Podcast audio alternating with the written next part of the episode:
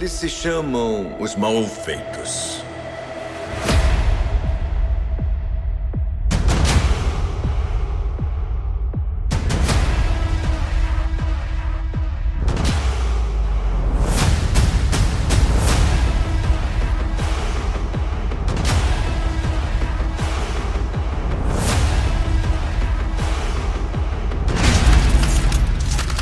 República será reorganizada como o primeiro Império Galáctico.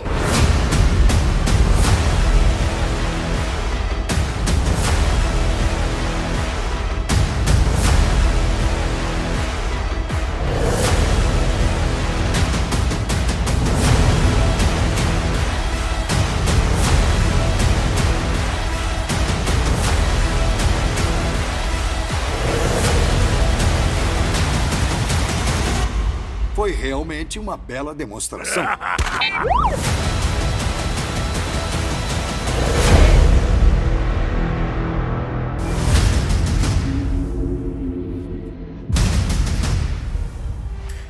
Olá, sejam todos mais uma vez bem-vindos ao podcast The Force Wars. Eu sou o Mestre Marta e juntamente com o Mestre Buzik vamos dar continuidade aos nossos comentários das séries animadas. E hoje iniciaremos com Bad Batch, Os Malfeitos. Graficamente, sem dúvidas, é a melhor animação de Star Wars. A riqueza de detalhes que se percebe nessa animação são incríveis. O que acha, Mestre Buzik? Seja bem-vindo a mais um episódio.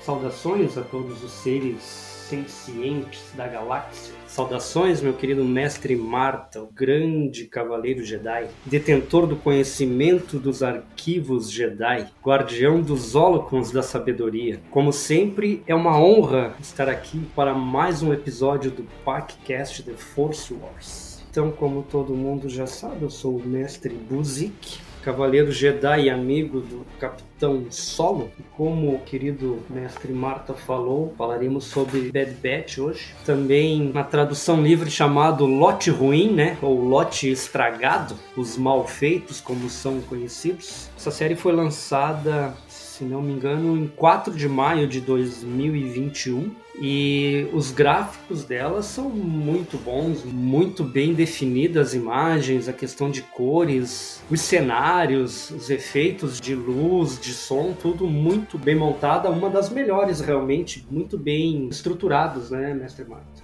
Sim, os detalhes são incríveis. A gente consegue ver a poeira levantando assim contra a luz, a gente consegue ver a água escorrendo, o cabelo molhado dos personagens, para um nível de animação assim fora de série, né? impressionante.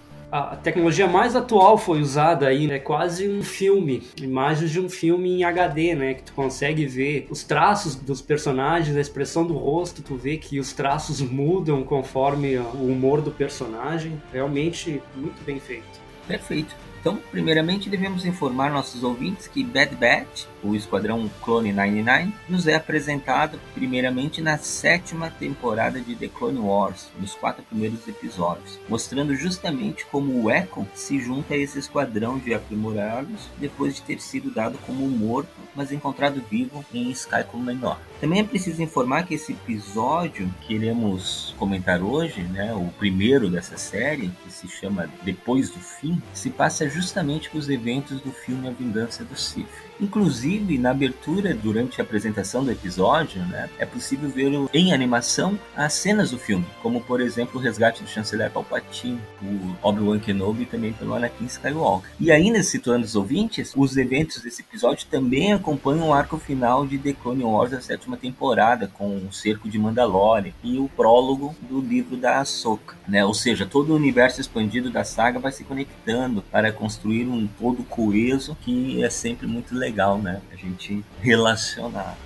É verdade, tu tem uma ligação tanto com um quanto com o outro, tudo tá acontecendo basicamente ao mesmo tempo, né? Então, quando inicia o episódio, a gente consegue ver ali o Obi-Wan e o Anakin resgatando o nosso querido chanceler Palpatine. Vemos também o General Grievous em algumas cenas. Isso vai acontecer mais ou menos enquanto o Obi-Wan tá enfrentando o Grievous lá em Utapau, né? Um- Instantes antes ali vai começar esse episódio do Bad Batch. Então, tá tudo interligado, né? Tudo muito bem amarrado, todas as ligações. Foi feito uma trama muito legal aí que se tu lê o livro da Soca, tu olha o Clone Wars, tudo tá com as ligações, as relações todas certinhas, uma vai fechar com a outra, independente da ordem que tu venha a ver os fatos, né? A Disney fez uma coisa muito bacana, é que o diretor de Bad Batch é o Dave Filoni, né? Então, a coisa tá muito bem feita. Tudo que ele bota a mão como diretor, produtor, em qualquer situação, ele sabe o que tá fazendo.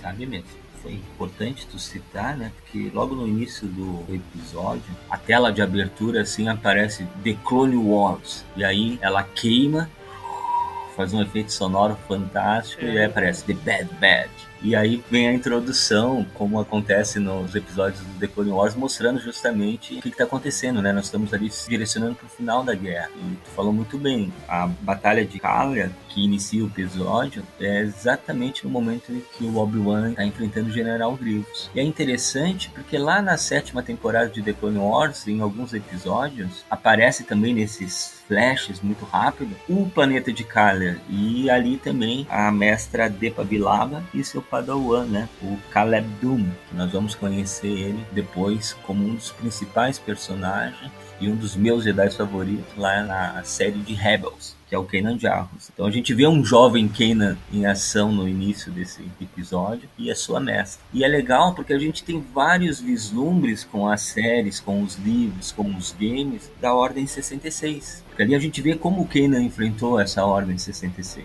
Lá no joguinho do Jedi Fallen Order, a gente vivencia a Ordem 66. Então a gente vê como Cal Kestis enfrentou a Ordem 66. Lá no episódio 3, A Vingança do Sith, a gente vê várias cenas de Jedi morrendo por causa da Ordem 66. No final de The Clone Wars, a sétima temporada, a gente vê como isso afetou a Ahsoka, como foi a Ordem 66 para ela. Então toda vez que a gente vê esse vislumbre da Ordem 66, além de eu gostar, mas mesmo assim ficar apreensivo, a gente consegue montar um quebra-cabeça, um mapa mental dos acontecimentos, como foi, por exemplo, na própria série do Obi-Wan Kenobi, né, no início, quando também a gente vê a Ordem 66. E nesse sentido, a gente tem que pensar que são pontos de vistas vivenciados pelos personagens naquele momento. Esses personagens estão vivenciando de uma forma o que aconteceu na Ordem 66, estão absorvendo de uma forma. Se tu jogar o Fallen Order, tu vai sentir de uma forma também, porque tu tá controlando um dos personagens. E isso aconteceu também com Kanan, né? Até que gerou uma discussão que na época de lançamento da série do Bad Bad, foi muito comentado por causa do retcon. Parece que quando a gente lia os quadrinhos do Kanan, lá mostra exatamente como foi para ele a Ordem 66 e foi diferente do que foi nos apresentado na série. Mas algumas diferenças sutis, né? O sabre de luz da Adepa Bilaba, que na série era azul, no quadrinho era verde. O tempo, que lá no quadrinho era noite e ali era dia.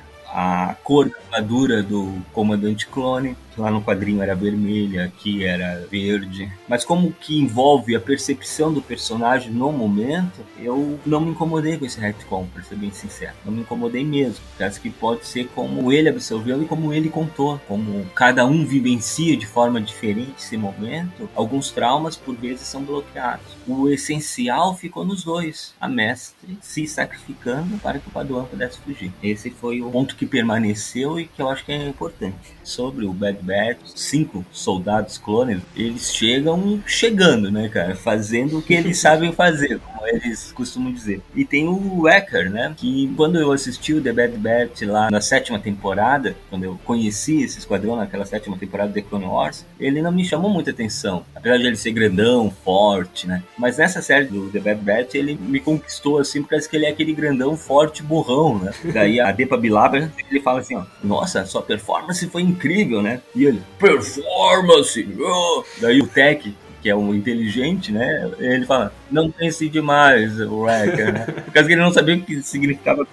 E outro detalhe, já voltado para a questão da Ordem 66 foi o olhar do Kanan. E o detalhe que eu queria chamar, também durante a Ordem 66, primeiro a Depa Bilaba sentindo, parece que ela para, que o comandante clone dela se afasta um pouco para receber a ordem do Palpatine, e ela já sente. Nesse meio tempo, o jovem Kanan, né, o Caleb Bloom, tá se afastando junto com o grupo do Bad. E quando começa os disparos de blaster, ele para e ele dá aquele olhar igualzinho que o Kanan adulto faz várias vezes durante a série Rebels, para fazer aquela relação com o personagem. E uma curiosidade, na versão brasileira, dos episódios dublados, perfeito, não teve problema nenhum. Kanan jovem ficou muito bom, o Ricardo Schnetzer deu show com todos os clones, como ele geralmente faz, porque ele consegue com uma mesma voz fazer vozes diferentes, que a gente percebe que eles são clones, cada um tem sua particularidade na forma de falar. Mas na versão legendada, na versão original, no áudio original, quem dublou o jovem Kenan foi o mesmo ator que dublou o adulto Kenan. Uhum. E aí ficou estranho, porque ficou uma criança falando com voz de adulto, né? Ficou meio esquisitão. Pois é. Nesse é. sentido, a versão brasileira deu show. É verdade. Muito melhor.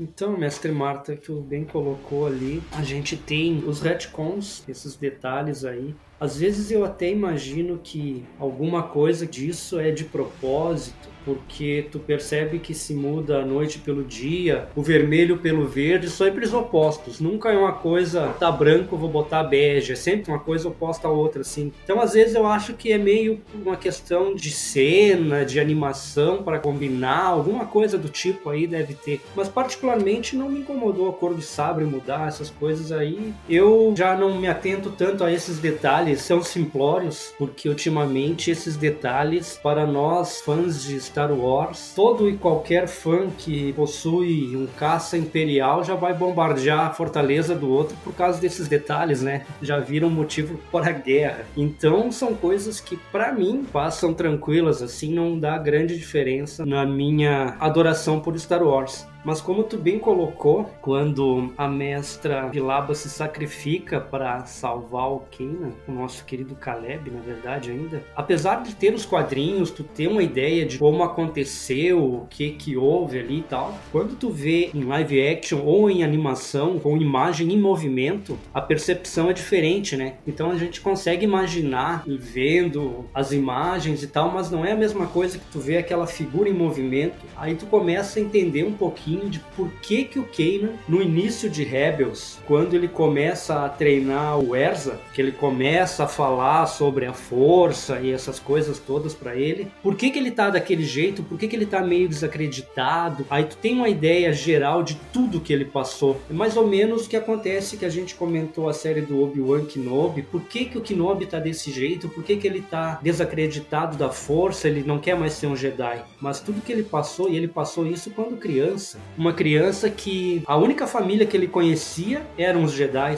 A única família real que ele tinha era a mestra dele, em que numa decisão para preservar a vida dele, ela teve que se sacrificar. Então, a partir daquele momento, ele havia saído com a Força Clone 99 para fazer um agito, porque um jovem padawan ainda gosta de aventura, que é agitação, né? Quando ele saiu com esses caras, ele ficou impressionado com a ação dos clones, os clones ajudando os Jedi, e a partir do momento em que ele sai com eles e a mestra deles é morta por clones como é que fica a cabeça desse jovem padawan, né? Então, por que que ele tá indo com esses clones? Esses clones vão querer me matar também? Estão matando a minha mestra. Tu entende um pouco de por que que o Kanan tá bastante desacreditado dele mesmo. Por que que ele tá num exílio não só para sobreviver, né, obviamente, da Ordem 66 e do Império caçando todos os Jedi remanescentes da galáxia, mas tudo que aconteceu com ele, ele ficou desacreditado, traumatizado traumatizado, perdido, totalmente sozinho no mundo.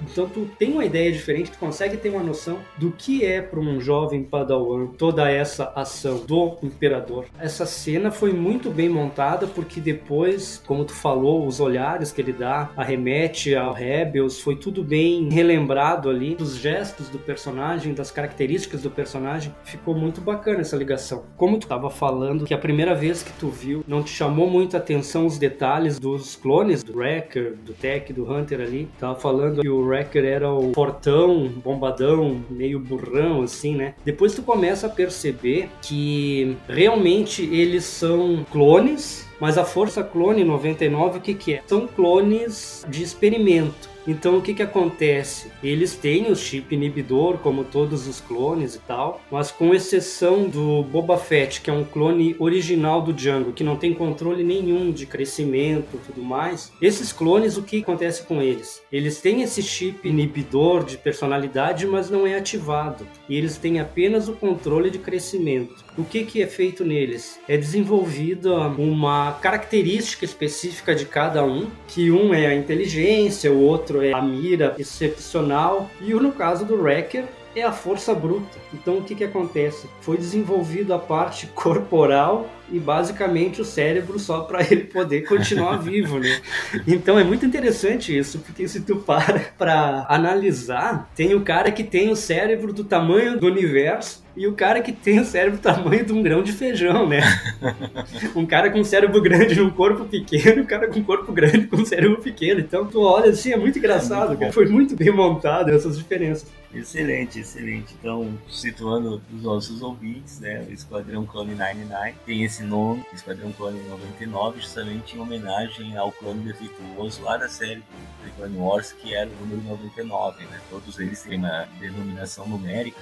E isso que é interessante, né? Por causa que nessa mudança de república para império, algumas coisas que tinham se firmado durante os episódios do The Clone Wars, como as individualidades dos clones, ela começa a se perder agora, virando algo mais homogêneo. E esse clone, como o Leandro muito bem lembrou, né, eles são clones aprimorados, né, são clones de experimento. Cada um deles tem uma habilidade específica. O Crosshair ele tem uma mira excepcional. O Hunter tem a capacidade de rastrear, que é o líder do esquadrão, inclusive, ele consegue rastrear de uma forma impecável. Aí nós temos o Becker, que é a força bruta, é o braço armado deles, é, é o Yarael Fett deles. Não estou te chamando de burro, mestre Yarael, por favor, não me interprete e tem o Tech, que é a inteligência aprimorada. E nisso também tem o Echo, que foi resgatado em Sky Comino na sétima temporada, que é mais máquina do que o homem. Então, as habilidades dele é como se ele fosse meio droid, somado com alguns elementos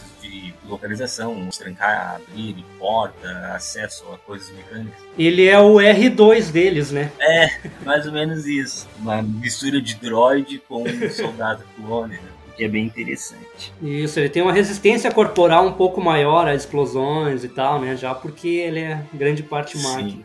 Só situar os nossos ouvintes que tem apenas cinco soldados clones na Força 99, porque os outros todos os experimentos morreram, né? Só sobrou esses cinco clones aí que conseguiram sobreviver. Exato, sobraram cinco não exatamente esse sim, como a gente vai falar mais à frente. De qualquer forma, durante a Ordem 66, como o Leandro comentou muito bem, o Esquadrão Clone 99 não se manifestou, com exceção de um. Então, o grupo The Bad Batch ficou querendo saber o que estava acontecendo, exatamente porque os clones estavam atacando, perseguiram o jovem Kenan para tentar acalmar o guri, para tentar saber alguma coisa. Como o Leandro falou, era evidente, ele estaria assustado. Os clones mataram a mestra dela, algo que vai permanecer até lá em Rebels, que a gente vai ver que ele não se dá com clones, foi difícil ele se aproximar do Rex. Tudo isso por causa desse momento, né, que trouxe um trauma. E embora o Hunter quisesse ajudar de fato, o Crosshair queria seguir as ordens recebidas de caçar o Jedi. E houve já um embate entre os dois colegas de grupo, mas de qualquer forma, quando o Kanan botou o Crosshair para dormir, o Hunter deixou que o Yuri fugisse. Né? Disse que ele tinha morrido, embora o Crosshair não tenha acreditado nesse processo. E aí depois aparece ele saindo desse planeta e indo para a caminho. E aí mais uma cena de comédia, o Deck pergunta, quanto falta? E aí o Deck responde com uma linguagem técnica, ah, falta dois pontos, não sei o que, dele. O quê? Fala direito, não sei o que. Daí o Echo fala o seguinte, falta muito. Daí ele, ah, agora sim, falou e disse. Todo burrão, velho. E aí o Vitória é engraçado. E quando o esquadrão chega em caminho, eles percebem que tá tudo diferente, cara.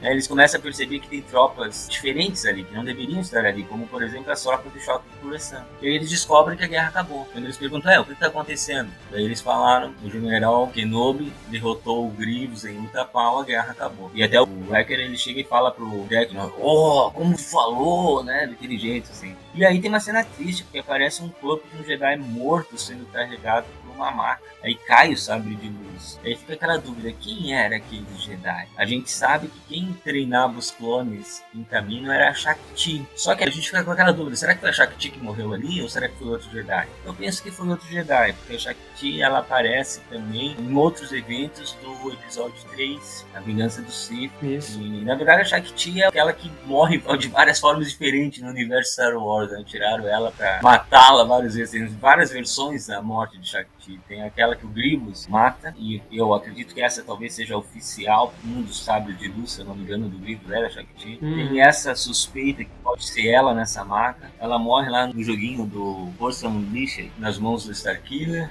Ela tem a versão que o Anakin mata ela no Templo Jedi durante a Ordem 66, né, no caso Vader que mata. Então a gente fica com várias versões da morte dela e a gente fica Mas pode ser que não seja ela ali, né, na marca, até porque existiam outros Jedi, né? Não necessariamente os mesmos ficariam nos mesmos lugares. Alguns iam para um lugar, outros iam para o outro. O Crosshair ele vai questionando o porquê do não cumprimento das ordens até então, né? Oh, por que tu deixou o guri fugir? Por que você não matou? Bons soldados seguem ordem. Então começou essa discussão, né, Mestre Buzik, entre eles ali, chegando em caminho, mostrando que pelo menos o Crosshair estava mais ou menos alinhado com a ordem dada para os outros. Pois é, mestre Marta, a gente já percebe ali quando o Hunter deixa o Caleb ir embora, mesmo os clones da Força 99 não terem o chip ativado, as alterações que eles sofrem realçam alguns traços de personalidade, né? Por exemplo, no Wrecker, a violência é um traço que foi aumentado nele, né? Com o desenvolvimento da força bruta e tudo mais, alguns traços secundários são realçados. E a gente percebe que no caso do Crosshair, a obediência e o seguir as ordens foi uma coisa que ficou bem realçada nele, né? Ele faz tudo sem questionar. Ordens são ordens. Ele vai lá e faz mesmo não tendo o seu chip inibidor, o seu chip controlador acionado, com uma leve programação apenas para ele ser um soldado, né? Mas eles têm certo livre arbítrio, vamos dizer assim, né? Eles têm poder de decisão por eles mesmos. Então, e o Crosshair, a gente percebe desde o início que a personalidade dele é bastante forte quanto a isso, que ele segue as ordens sem questionar. Ele é um soldado e soldados seguem ordens. E o Hunter já não, o Hunter já tem uma visão diferente. Seguem ordens desde que as ordens tenham algum propósito, né? O resto de todos eles pensa mais ou menos dessa forma. Então a gente vê aí um conflito já no início do primeiro episódio, que depois a gente vai ver que a história vai se desenvolver basicamente em torno dessa diferença de opinião, né? A história se direciona para o conflito entre as diferenças de opiniões, que é basicamente o propósito do nosso programa, né? São diferentes pontos de vista. O Crosshair tem um ponto de vista diferente. Para ele, as ordens devem ser seguidas. Então ele começa a questionar se o Hunter realmente tem condição de liderar um esquadrão, de estar à frente de tudo, porque ele não quer seguir as ordens. E isso começa a causar algumas polêmicas, né? Até porque a maioria deles, o Tech, o Wrecker não conta, né? Porque o Wrecker é a força bruta em pessoa. O que disser para ele tá valendo. O Echo e o Teco basicamente seguem o Hunter, né? Porque o Hunter é o líder e eles pensam mais ou menos da mesma forma. Então o Crosshair consegue, mesmo ser um clone igual aos outros, consegue ainda continuar um clone, né? Vamos dizer assim, Mestre Marta. Maravilha, é isso mesmo. São diferentes. Ainda em caminho, eles escutam o discurso do chanceler. E essa também é uma parte bem interessante, acho que eles estavam questionando entre si que os clones tinham sido controlados, de certa forma, pelo chip. Eles estavam nessa discussão que tu entrou ali agora, né? O Tech, né, tava falando para eles. Exatamente. Quando eles estão escutando o discurso do chanceler, aquele mesmo discurso que a gente viu no filme A Vingança do Sith, mas por outro ângulo, Bem colocado, Mestre Marta. É o mesmo discurso da vingança do City, né? as coisas vão se completando. Então é o mesmo discurso que ele estava fazendo no Senado, que a gente viu ele fazendo no Senado do filme, a gente vê agora na série sendo transmitido para os outros mundos, né? Inclusive para caminho. E é quando de fato ele fala que a República vai ser reorganizada no novo e no primeiro Império Galáctico. E aí que é interessante, porque acho que os clones começam a comemorar. E se tu observar os clones, eles estão todos com armaduras brancas. Os únicos clones diferentes ali é o Bad Batch. Ou seja, já começou aquela certa homogeneidade entre os clones, ao contrário do que era anteriormente, que cada um deles tinha sua particularidade, né? algum detalhe na armadura, algum detalhe no cabelo, algum detalhe no jeito de falar. E aí já começa a ficar mais padronizado, pronto para as mudanças que viriam depois. E aí o Tech olha para os clones comemorando e fala o seguinte: vocês ainda têm alguma dúvida que esses clones foram reprogramados? Ou seja, a gente não pode aceitar uma mudança dessa sem questionar os fatos sem saber o que aconteceu de verdade, que é o que esse esquadrão, com exceção do Crosshair, pelas características que já comentou, acaba fazendo. E é nesse momento aí, também um pouco depois, que eles conhecem a Ômega. E aí que entra a nova personagem, uma criança e depois nós vamos descobrir que ela também é um integrante dos aprimorados, do esquadrão mal feito Esquadrão 99, do Batch, escolha o nome que quiserem, mas ela seria o quinto integrante. Embora não tenha claro durante a série inteira qual é a habilidade aprimorada da ONU. Embora a gente saiba que ela é inteligente, embora a gente saiba que ela consegue se comunicar, ela tem um certo carisma. Mas ainda não está claro. A Ômega, a exemplo do Boba Fett, também é um clone inalterado do Django. Só que um clone feminino, né? Sim, sim. Eu acredito que isso não seja o aprimoramento, né? Porque se ela é inalterável. Eu acredito que seja alguma coisa, tipo uma preservação genética, uma matriz para alguma coisa, sabe? Sim, provavelmente para novos clones, já que o Bulba já não está lá e o Django já morreu. Isso. Então, para fazer novos clones, precisaria de uma nova matriz. Uma garantia dos caminoanos. Né? Exatamente. E outro ponto que a gente pode destacar nessa parte em caminho é a chegada do Almirante Tark, que questiona justamente uma mudança de política uma mudança de política que diz respeito diretamente aos clones, porque para o novo governo, a nova forma de governar, o novo império, é muito mais econômico dispensar os clones e convocar, alistar pessoas que queiram lutar pelo império. E isso nos faz lembrar do que acontece em quase todos os governos totalitários. O corte de incentivo científico à pesquisa e à inovação para substituir por aquela questão mais ideológica de quem acredita numa causa. E esse contraponto vai permanecer durante toda a série, né? A gente vai voltar nele várias vezes. E isso, mestre Marta, que depois eles já não são mais nem convocados, né? Eles já são obrigados a servir o exército imperial, né? Já são meio que retirados das suas famílias. É, durante a primeira ordem, depois, né, nos eventos da séculos, é isso mesmo que acontece. A gente consegue ver bem a diferença dos clones e dos recrutados, vamos colocar assim, no episódio 7, quando a gente tem o nosso fim, né, o FN 2187, que ele toma uma decisão de não cumprir uma ordem porque ele acha que não é legal aquilo, matar pessoas inocentes e tal, então ele acaba desertando depois. E isso nos clones a gente não vê, né? O clone apenas faz e não questiona. É, de certa forma sim, né? Os clones tirando o Esquadrão Bad Batch. Isso. Mas é exatamente. Vai ter algum dado momento que eles vão fazer isso também durante o de tentar adestrar as pessoas pela causa. A gente consegue perceber isso, inclusive, na série do Obi-Wan. Uhum. O Atala fala, né? Ó, eu me alistei acreditando numa causa. E aí eu vi que não era bem assim. A gente consegue ver isso no filme do Han Solo. Né? O Solo, para ser piloto, ele também se alista ao Império, porque ele acreditava numa coisa que não era bem assim. É então, é verdade. A questão é que eles vendem uma ideologia da qual as pessoas passam a acreditar e, por vezes, elas percebem as contradições existentes. E por vezes não. Por vezes essa ideologia é alimentada e aí tu segue acreditando naquilo como se fosse uma verdade. Porque a gente não tem uma ideia, né, mestre Marta, mas o Império tem toda uma logística, né? Eles não chegaram no início chegando, tomando tudo. Eles fizeram uma propaganda, foram cativando as pessoas para elas tomarem parte da ideia. Mais ou menos o que acontece com o nazismo, né? Era tão forte por quê? Porque ele foi vendido às pessoas, fazendo com que elas acreditassem que aquilo era certo. Sim. E é o que acontece, o Império tinha toda uma logística por trás disso. Exatamente. E é o que a gente vai comentando durante os episódios, porque a gente percebe justamente nessa série do The Bad Batch, do discorrer dos 16 episódios, essa logística, essa propaganda.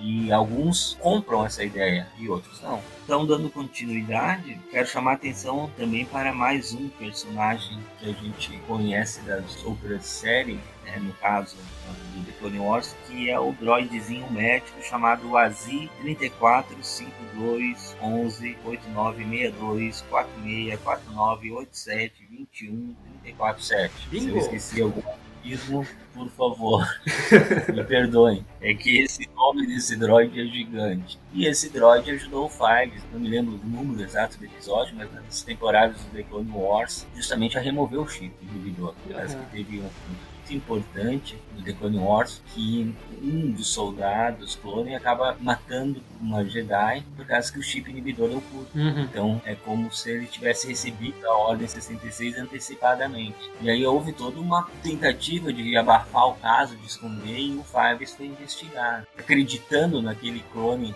que acabou sendo exterminado, obviamente, que alguma coisa estava errada, ele começa a investigar e retira o seu próprio chip. Depois ele tenta falar isso para os Jedi e mas ele acaba sendo morto no meio do processo. E quem ajuda ele é esse droidzinho aí, o Azi, com todos esses números que eu citei, eu não vou repetir agora.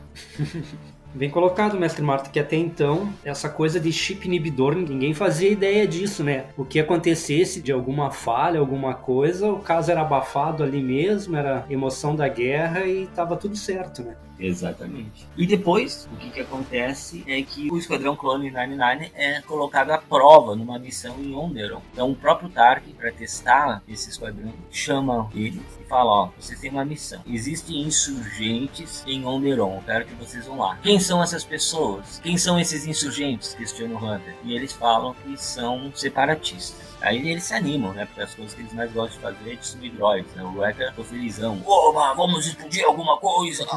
Só que quando eles chegam lá, eles percebem que são insurgentes rebeldes e esses insurgentes são pessoas normais. São idosos, são mulheres, são crianças, são pessoas fracas, lideradas por um outro personagem que a gente conhece, que eu não gosto, que é o Sol Guerreiro. O jovem Sol Guerreira. Exatamente. E ali a gente percebe que ele não comprou a ideia do Império. Ele já percebeu logo nessa essas primeiras mudanças que a coisa não tá certa. Que primeiro eles destroem os Jedi, como aconteceu, depois eles controlam os clones e aí eles controlam todo o universo conhecido que não tem quem se opõe. Né? E ele, percebendo isso, coloca essa pulguinha atrás da orelha do Hunter, conversando com ele. E o único que discorda, mais uma vez, é o Crosshair. Nessa missão aí que eles partem e localizam esses insurgentes, a gente vê um jovem Sal Guerreira. Aí a gente percebe que o Sal Guerreira ainda está envolvido na causa, está no início da tomada imperial, mas ele já lutava antes contra todas essas coisas que estavam acontecendo com a população ali, com as classes menos favorecidas, né? Sal Guerreira que foi treinado pelo Capitão Rex e pelo General Skywalker. Então a gente percebe que ele está numa causa bem humanitária. Ele não é aquele Sal Guerreira que a gente vê lá no fim da carreira já que encontra a Jean. O que ele quer é destruir e matar todo mundo do Império e não tá nem aí mais, né? Porque ele passou por tanta coisa na vida de repente que tenha levado isso a ele. Aí a gente tem a visão clara, mais uma vez, de que o Crosshair não tá satisfeito com o que o Hunter tá fazendo. O Hunter conversando com o Sal Guerreira, negociando com o insurgente. Por ele, ele teria eliminado todo mundo já e a missão estava cumprida. Então a gente vê que a pulguinha que o Sal Guerreira colocou na orelha do Hunter ali só realçou o que eles suspeitavam, né? Que alguma coisa grande tá acontecendo, que o Império tá manipulando tudo para ter uma tomada maior de controle, mas o Crosshair não se convence disso. Ele acha que isso é o que tem que ser feito e que essas pessoas são insurgentes, são contra o Império, na verdade. Os insurgentes agora, a maioria não tem condição de confrontar o Império, porque a maioria das pessoas são agricultores, produtores de água lá do deserto, pessoas que perderam tudo nessas guerras clônicas e que o Império está aproveitando a situação para ir dominando devagarinho aqui e ali, pegando os menores pontos para conquistar os maiores depois. Né?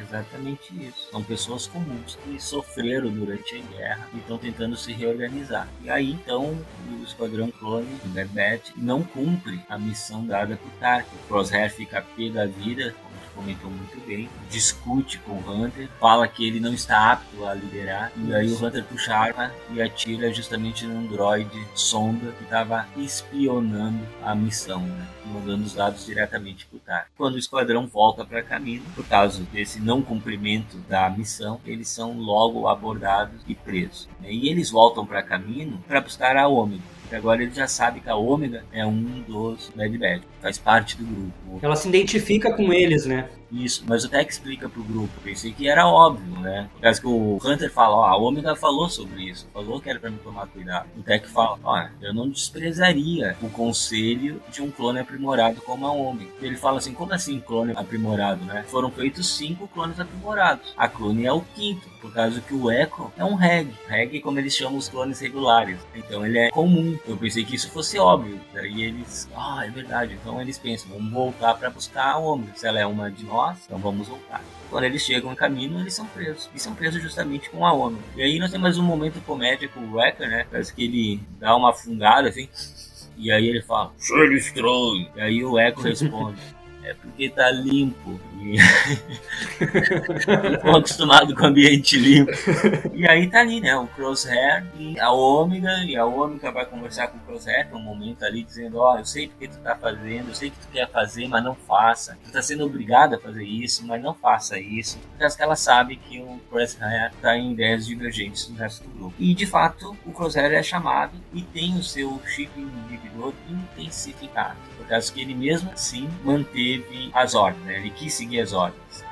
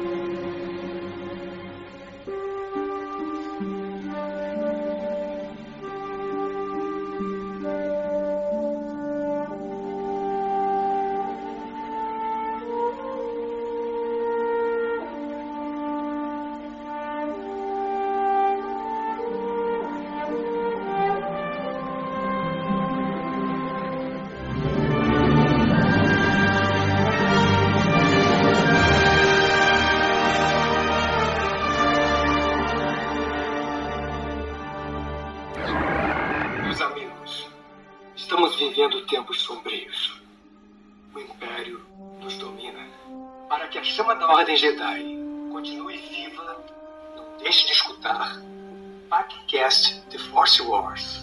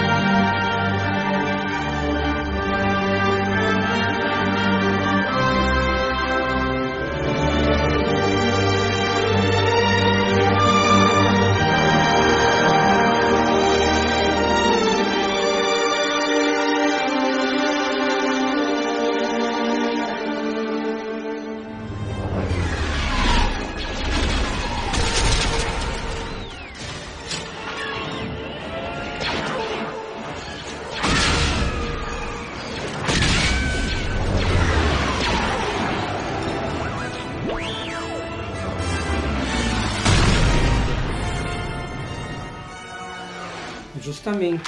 E nessa altura, quando eles são presos lá em caminho, o administrador Lamassu e a Nalacê já percebem que alguma coisa tá errada, né? Que o Tarkin tá tomando decisões e fazendo mudanças que, na verdade, quem teria a decisão seria o Lamassu, né? Que é o administrador do planeta, quem manda lá. Exato. E ele já chega meio que tomando essa autoridade dele, ele decide. Ele é o Império, a partir de agora, tudo que acontecer com relação aos clones vai passar pela decisão dele. E justamente o Esquadrão 99 é preso porque ele considerou que desobedeceram ordens e tal. E ele percebe, o Tarkin já, como não tá na sombra do Vader aí nesse episódio, é ele, o grande imponente, o grande nome do Império no momento. Ele percebe que o Crosshair, apesar de não ter o chip inibidor totalmente ativado, ele ainda é fiel ao Império, que quer cumprir as ordens e tudo mais, né? Nesse episódio 1, com o nome depois do fim, eu não lembro se no início do nosso episódio aqui nós falamos o nome, mas eu acredito que sim. Esses 75, 76 minutos de episódio é o episódio mais longo de todos eles, o episódio de entrada. Depois os episódios têm em média de 28 a 30 minutos, 30 e pouquinhos. Nós temos o diretor, o Brad Hall, e o Dave Filoni é o produtor executivo da obra. Então, tudo isso que a gente está vendo, tudo isso que a gente já falou de imagem, qualidades e ligações, tem muito da mão do Dave Filoni. Tudo passa por ele e o cara tá fazendo coisas incríveis em Star Wars. E a música é do Kevin Kinner, que é uma mistura de música eletrônica com elementos de orquestra, um cara que fez algumas trilhas aí.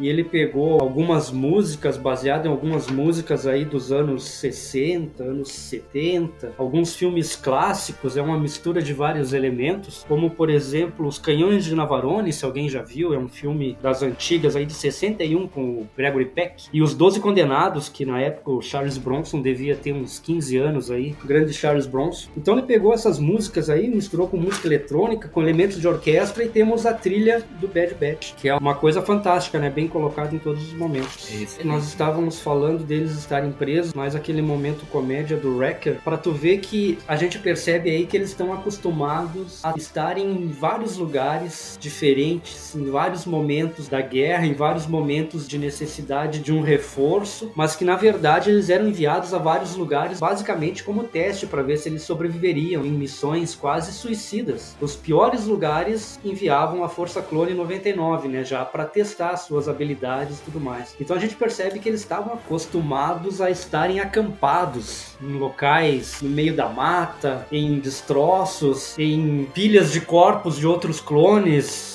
eles estavam acostumados a tudo isso. Então, quando eles estão numa cela limpa, o Wrecker, ah, cheiro estranho. Nenhum deles está adaptado, acostumado a ter um ambiente limpo, a ter um banheiro, uma pia para lavar as mãos. Eles sobreviviam do jeito que dava, né? Lá no meio da batalha, eles faziam o que tinha que fazer e ficavam no aguardo lá. Então, basicamente, eles são uma força de selva, alguma coisa do tipo, que não estão acostumados com confortos, ou a maioria dos clones comem refeitórios. Eles comiam o que achavam e se viravam do jeito que dava. Muito bem colocado. E indo para as considerações finais do episódio, tem a fuga de caminho. E aí nós temos vários elementos que a gente pode considerar. Primeiro, a inteligência do Deck, que é a sua habilidade aprimorada, né? De lembrar que eles não estão numa prisão de fato, eles estão numa estação de treinamento. Então, aquela prisão ela não está preparada para suportar uma pessoa com a força do Wrecker. E é por aí que eles conseguem fugir, né? O Wrecker abre uma passagem, qual a Ômega consegue passar, e aí por cima ela acaba saindo do duto de ventilação e libera eles da cela. E aí eles querem fugir e pegar o Crosshair, mas o Crosshair agora é um agente do Império. Depois do seu chip intensificado, ele se volta contra o seu antigo esquadrão clone e agora ele é um líder imperial, da qual tem as suas próprias tropas para comandar e fazer aquilo que ele nasceu para fazer, que é seguir as ordens. E aí tem um fight ali, né, troca de tiro, da qual a gente se surpreende com uma mira fantástica da própria Ômega, que ela consegue acertar um tiro na arma do Crosshair e tendo a fuga facilitada pela Nala C, eles conseguem sair de caminho. Quando eu falo que teve a fuga facilitada por Nala C, a gente vai descobrir nos episódios posteriores, né? Ela tem um carinho especial pela ONU e ela que libera a porta estava trancada, né, a porta do hangar, para eles poderem sair com a nave. O episódio vai terminar com uma das imagens mais bonitas de toda a série do Bad Batch, mostrando aqueles detalhes que nós comentamos no início sobre a animação ser perfeita, ser é justamente a luz da viagem do hiperespaço se refletindo nos olhos da ONU, né, mostrando a beleza desses detalhes gráficos dessa animação tão incrível.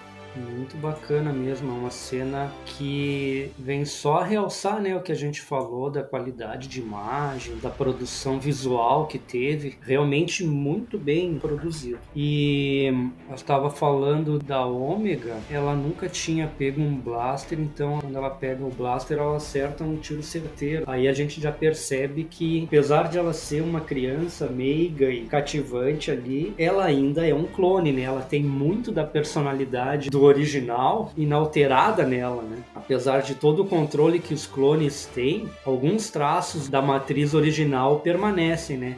E Isso. todo mundo sabe que a matriz é o Django Fett. O Django Fett era um caçador de recompensas, então isso é uma coisa que tá nela, no gene dela, né? Apenas adormecido. Então o momento em que ela realmente necessita é uma coisa que meio que desperta nela, né? E ela sabe como fazer sem saber como. Ela sabe, né? No modo meio que automático. Então é bastante interessante esses traços de personalidade. A gente falou dos clones e tudo. Quem faz a voz original de todos os clones nessa série é o D. Bradley Becker, a exemplo do nosso Ricardo Schnetzer, ele faz a voz de todos eles. O Ricardo Schnetzer que começou no mundo da dublagem em 1975. Uma curiosidade para os nossos ouvintes, ele tem aí mais de 40 anos de profissão, então o cara é bom, né? Fez um trabalho fantástico. Ele era o dublador do Nicolas Cage, Al Pacino, Tom Cruise. Inclusive, o Temoeira Morrison, quem fez a voz em português foi ele, né? Fez vários outros trabalhos conhecidos também, como no Kung Fu Panda ele é o Mestre Macaco, no Uhum. Madagascar ele é o Maurice, aquele macaquinho que faz os sinaizinhos lá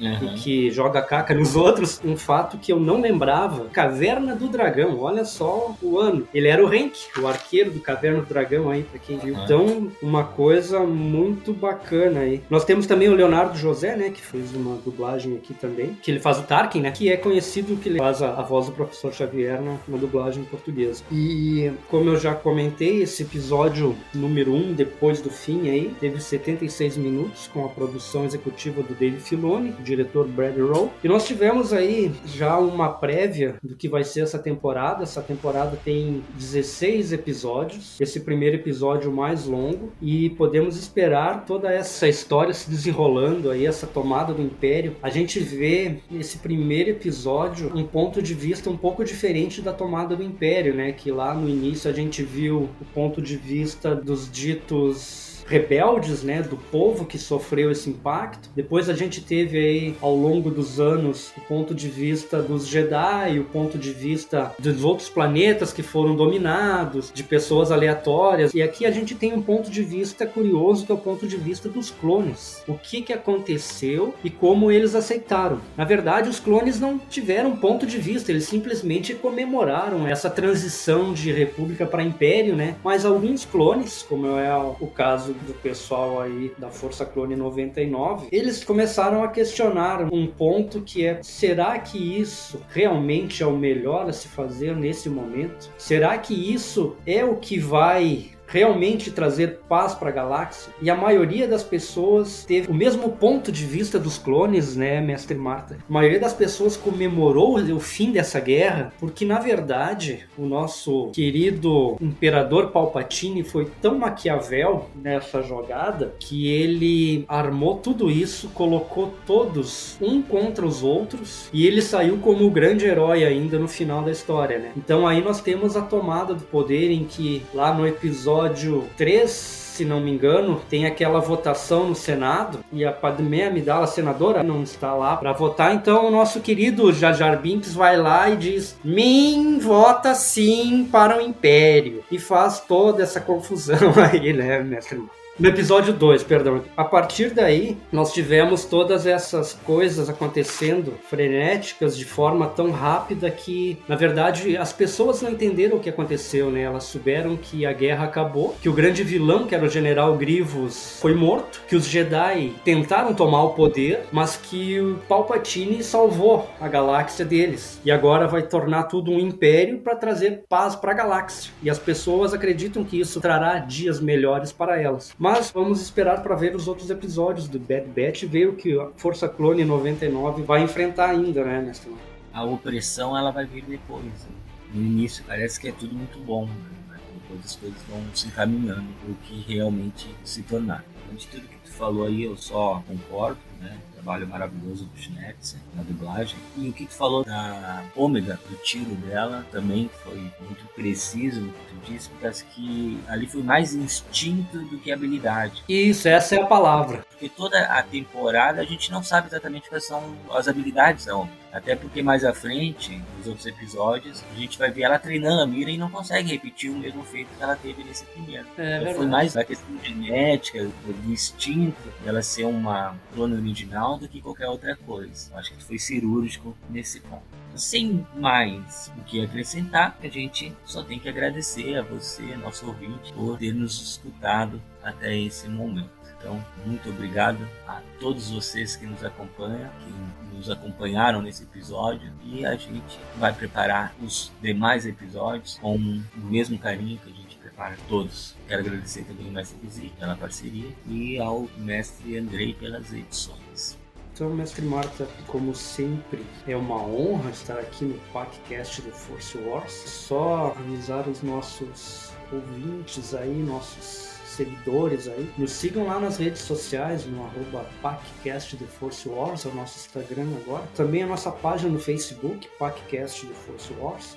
Vai lá que tem o mestre Marta, que é o guardião dos Holocrons da sabedoria dos arquivos Jedi sempre posta algumas curiosidades bem legais lá sobre alguns personagens, algumas séries. Eu sei que a maioria de vocês, pelo menos, já conhece os personagens, mas a gente procura sempre trazer alguma coisa diferente para você, alguma coisa que você não sabia, ou que talvez não lembrasse, ou que talvez apenas não associou. Então vai lá no podcast do Force Wars, procura lá na nossa página, no nosso Instagram também, que vai ter algumas coisas bem bacanas lá para vocês. Queria agradecer também ao mestre Andrei por toda essa ajuda que nos dá aí na parte de edições. Grande abraço querido Andrei. E para você que tem alguma sugestão para gente, que quer de repente participar aí com a gente em algum episódio, deixar um comentário, alguma opinião divergente da nossa ou apoiando nosso ponto de vista aqui, manda um e-mail lá pro paccast.wars@gmail.com. Deixa lá um recadinho, a curiosidade, ou então lá pelo direct do Instagram, pode deixar sua mensagem lá que a gente vai fazer um retorno para você, vai entrar em contato ou vai citar o teu nome aqui no episódio, o teu comentário. Então fiquem bem à vontade. Esse programa aqui é feito por nós mas é feito para vocês que gostam de Star Wars, que acham que essa saga maravilhosa aí não pode deixar se extinguir essa chama e que podemos sim, de uma forma sadia e coerente, manter-nos civilizados, como diria o mestre Obi-Wan, sem usar os nossos blaster para falar de Star Wars, apenas expressar as nossas opiniões independente da nosso planeta, da nossa raça. Podemos sim, sem haver conflito, falar de Star Wars. E aqui no PacCast de Force Wars, esse é o nosso objetivo: trazer informações para você, plantar aquela sementinha da dúvida na sua cabeça para que você vá atrás de informações, pesquise, se intere nos assuntos e não que saque simplesmente o seu blaster e faça como Cad Bane e Boba Fett e entre num duelo interminável. Mas enfim, meus queridos ouvintes, então deixar aí o meu abraço para todos vocês. Mestre Marta, mais uma vez, muito obrigado por essa parceria. Que logo, logo teremos algumas novidades interessantes aqui. Estamos preparando coisas novas sempre para você e vamos dar continuidade a essa análise de Bad Batch dessa primeira temporada aí. Então, meus queridos, um abraço a todos vocês e que a força esteja com todos vocês. Perfeito. Então, é isso. Até o nosso próximo podcast de Force Wars. Que a força esteja com vocês sempre.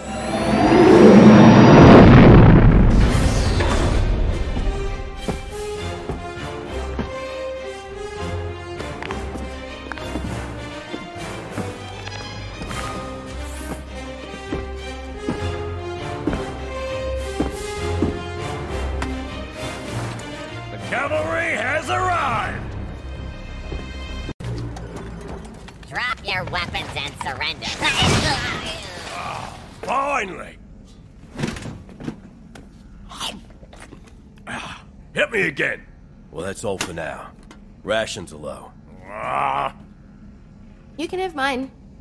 Hey, Omega doesn't even have a place to sleep. You want to take her food too? oh.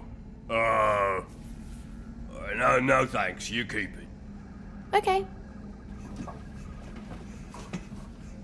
Yeah, I guess I'm not used to having a kid around here. Well, none of us are. Single tripwire. That's cute. Oh! Easy, Wrecker. W- was that me? Ah! I hit the spot. Wrecker, we could use some help over here. On my way. They're waiting for you at the dock. Better get going.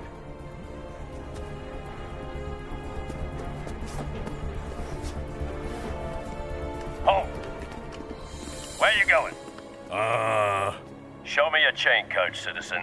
Sure, I got it right here. Oh, right. Must be in this house. We're coming up on Camino. It's good to be home. How long's it been? 180 rotations in a standard cycle, but galactic zone changes put the adjusted figure at around 205. What? a long time. You got that right. Hey, uh, Jack! Remember me? What was that? Sorry, these floors don't hold me so well. On account of them not being designed for abnormal individuals such as myself. What's behind you? Nothing. Move away from the wall, now! Why don't you come here and make me ready for your first crash landing? Crash? Omega, strap in.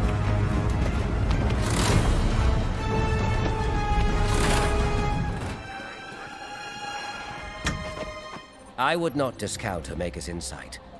A state of heightened awareness is not unusual for an enhanced clone such as herself. Good one, Tech. You almost had me. When Nalase spoke of five clones, Tarkin assumed that meant us, but echoes a reg. The fifth is Omega. I confirmed my suspicions after analyzing her DNA while we were in the infirmary. And you waited until now to mention it? Well, I thought it was obvious. How is it obvious? By herself? You let her go by herself? Well, we didn't let her go. I'm on it. She ran off on her own. Use live rounds? On us? We were there, Rekka. We know. I tried to warn you about Tarkin. Who does that Imperial snake think he is? Hey, kid, you alright? She'll be fine. Move.